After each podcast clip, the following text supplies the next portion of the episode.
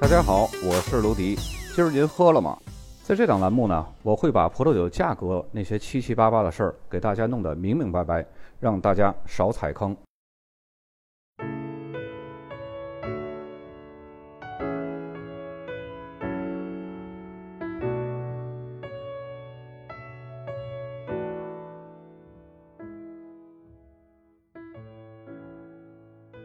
翁布里亚是意大利中部的葡萄酒产区之一，被誉为意大利的绿色心脏，是意大利中部五湖唯一一个内陆大区，和托斯卡纳、马尔凯还有拉齐奥大区相邻。这个产区的地形呢，主要是由起伏的山丘构成，很多村庄和城镇就是坐落在这些山丘当中。翁布里亚大区的气候和邻近产区托斯卡纳的是非常相似，冬季寒冷多雨，夏季干燥，而且呢阳光充沛。产区多数的葡萄园都是位于山腰的梯田上，所以翁布里亚很多的 DOC 的名称中呢，都有这个 COLLI 的这个字样，是山丘的意思。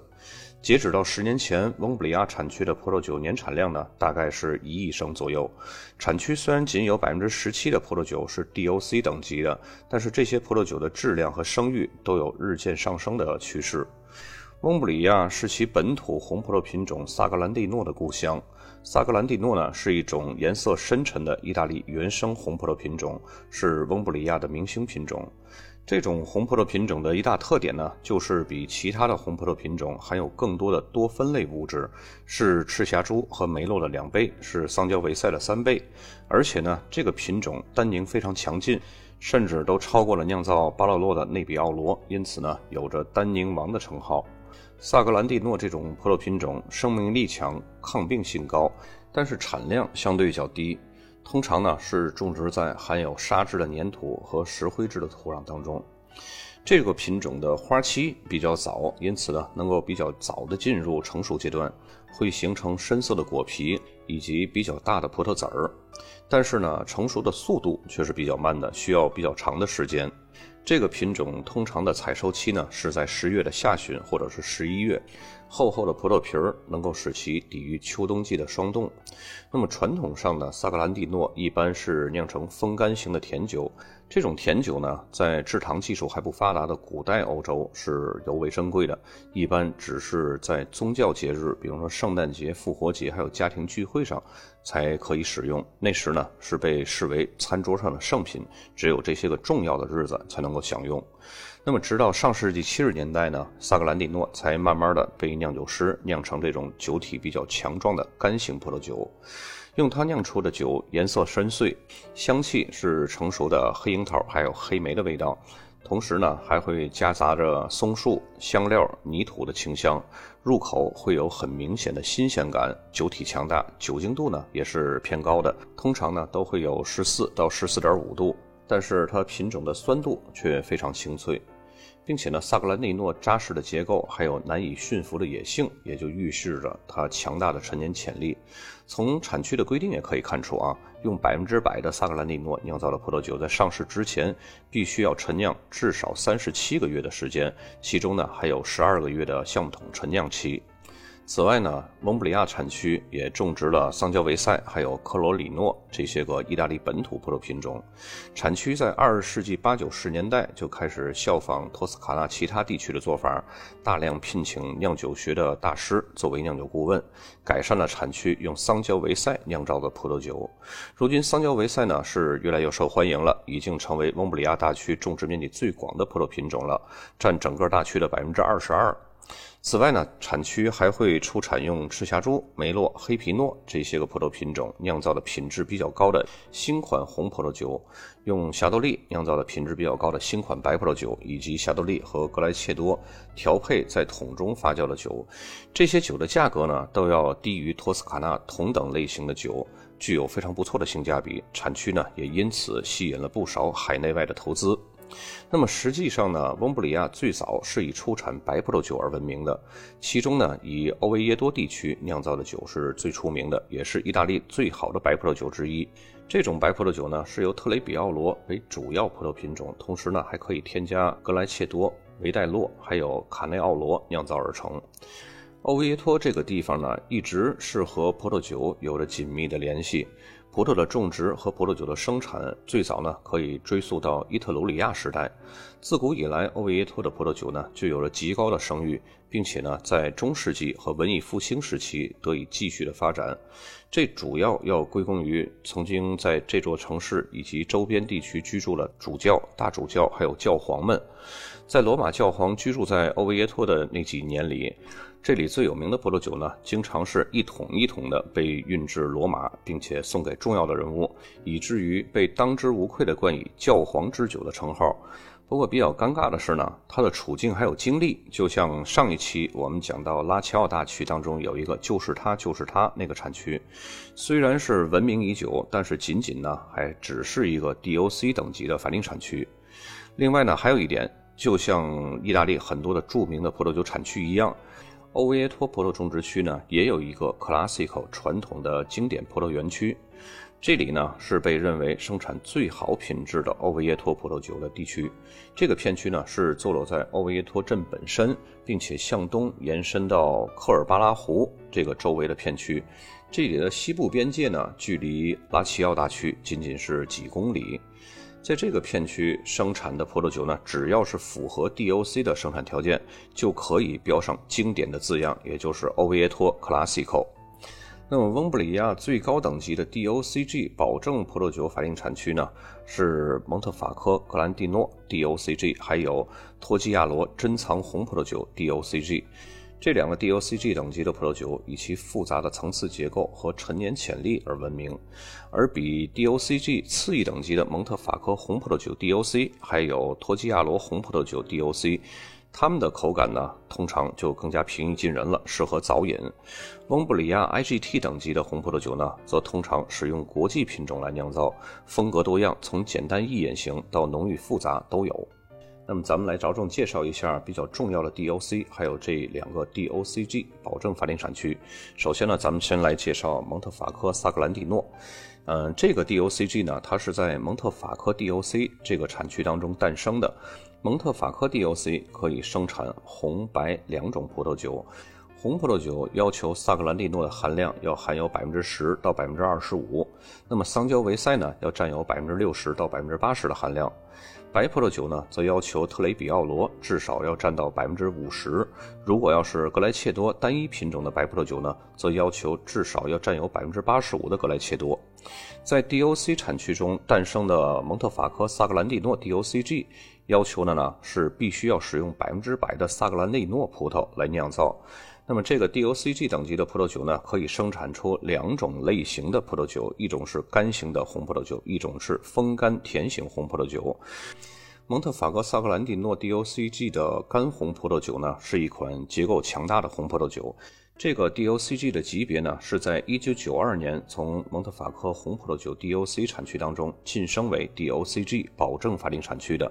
目的呢，是为了突出本土的明星葡萄品种萨格兰蒂诺的品种特性，因此呢，要求必须使用百分之百的萨格兰蒂诺。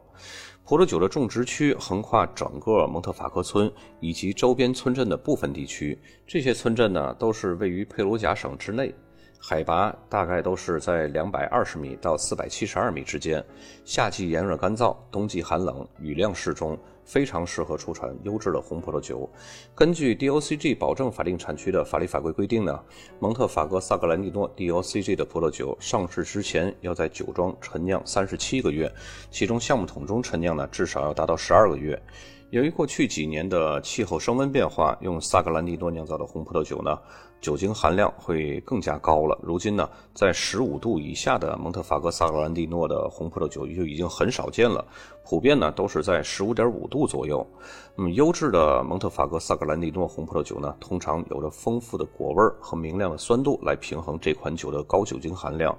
而卓越品质的酒款呢，则会含有罕见的强劲与精致的结合。这种葡萄酒的典型香气呢是非常复杂的，从黑果皮到玫瑰花瓣的香气都有，还具有黑莓果酱、烘焙香料、薄荷醇的风味。根据年份的不同呢，能够陈年二十年甚至更长的时间。那么蒙特法克萨格兰蒂诺风干甜型的红葡萄酒呢，它的历史是非常悠久的，最早可以追溯到十五世纪，也被称为是冥想酒。目前呢，仍然有生产商在酿造这种传统派的风干萨格兰蒂诺葡萄呢，是经过逐串的精选，然后在架子上呢再晾晒至少两个月，直到圣诞节前后开始呢进行带皮发酵。酒中的糖分含量呢会在每升八十到一百八十克，同样呢在上市之前也要经历三十七个月的陈酿。这种甜酒的酒体会呈现出非常深邃的酒红色，尽管是甜酒，但是呢，由于使用的萨格兰蒂诺这个品种单宁含量本身就是非常高的，因此呢，它在口感上会比其他甜型葡萄酒呢更偏向于干型的感觉，滋味醇厚，酸甜平衡。这种酒呢，一般在复活节期间，翁布里亚人呢经常会用它跟这个复活节的一种咸味面包一起享用。